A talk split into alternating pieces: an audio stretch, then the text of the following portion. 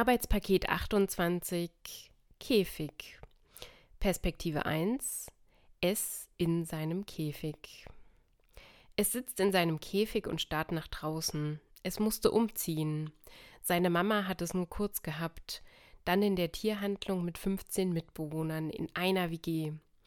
Eigentlich war das gar nicht so übel, weil es dort nie alleine war. Klar, man musste sich Küche und Toilette mit den anderen teilen und manche Mitbewohner waren eklig. Einige haben von den Essensvorräten für ihren Eigenbedarf mehr gebunkert, sodass die anderen dann weniger hatten. Es kam manchmal zu Kämpfen, aber es war irgendwie sozialer. Eine zweistöckige Wohnung darf es nun beziehen. Erst war der Käfig wie eine Altbauwohnung mit hohen Wänden und es war kalt und leer. Aber das große Lebewesen, von dem es immer gefüttert wird, hat eine zweite Etage mit Wendeltreppe und anderen Spielsachen gebaut, damit es sich wohlfühlt.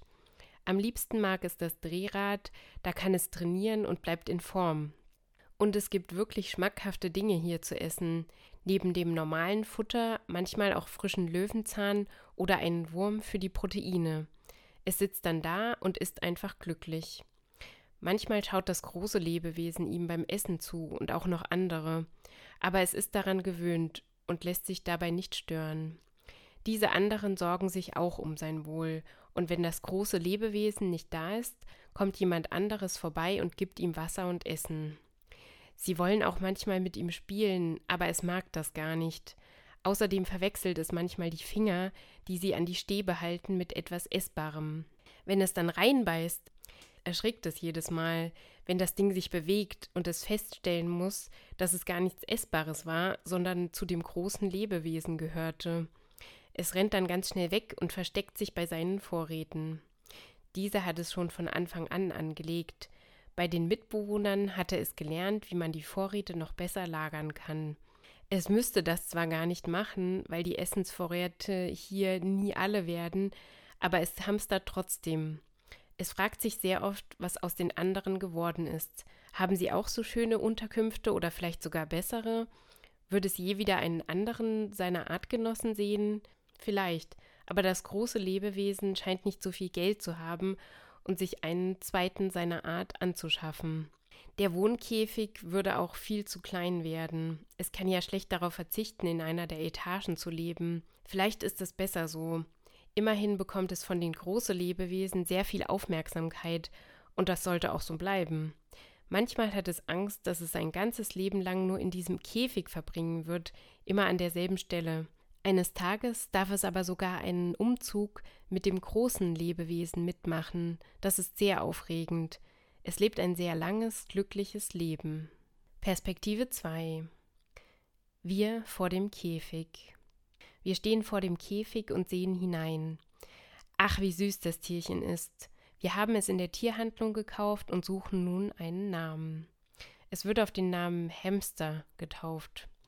Eigentlich ist es verwerflich, ein Tier von seiner Familie wegnehmen zu lassen, um es sich zu Hause zum Vergnügen zu halten.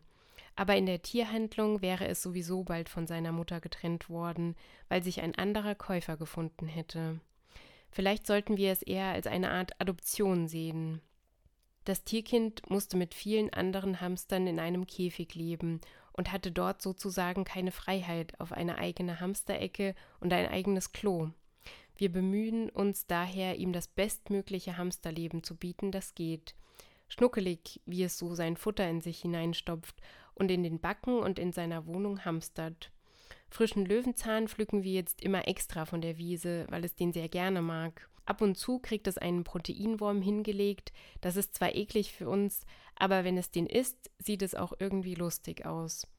Wenn einer von uns nicht da ist, müssen wir den anderen sagen, dass sie sich um das Tier kümmern sollen.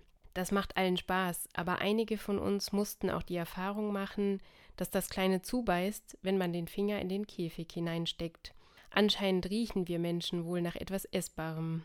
Da wir uns dann erschrecken, erschreckt Hamster auch und verzieht sich in den hintersten Winkel seiner Wohnung. Später kommt es wieder raus und manchmal starrt es uns mit kleinen, großen Augen an, als wären wir Aliens. Sind wir ja für den Hamster auch. Die meiste Zeit über beachtet es uns gar nicht. Es lebt in seiner Hamsterwelt und tut so, als gäbe es uns gar nicht. Ist vielleicht besser so. sonst wären wir wie eine Art Gott für das kleine Hamstertier. Es lebt bei uns und wir freuen uns, dass wir uns kümmern können. Es ist von uns abhängig, aber es lässt sich davon nicht stören. Vielleicht ist es Luxus, in so einem Hamsterleben in einem zweistöckigen Käfig zu wohnen. Seine Artgenossen müssen sich vielleicht mit weniger zufrieden geben. Ob ihm seine anderen Art- und Zimmergenossen fehlen? Haben Hamster so eine Art soziales Gefüge, dem wir es durch unsere Adoption vielleicht beraubt haben? Wir wissen es nicht, wollen es auch gar nicht genau wissen. Würden wir uns zu sehr mit der Wissenschaft auseinandersetzen, würden wir die Verantwortung für ein Tier gar nicht erst auf uns nehmen wollen. Aber wir freuen uns daran, einem Tier eine Welt einzurichten und ihm ein neues Zuhause zu schenken. Wir glauben, dass es viel Freude in seinem Hamsterleben durch uns hat, weil wir aufpassen, dass das Wasser und das Futter nie ausgehen und dass es viel Abwechslung in seiner Wohnung bekommt, indem wir neue Spielsachen bauen und ab und zu den Käfig neu gestalten. Wir haben unsere Sache sehr gut gemacht, denn es lebt drei Jahre. Das ist ein sehr langes Hamsterleben.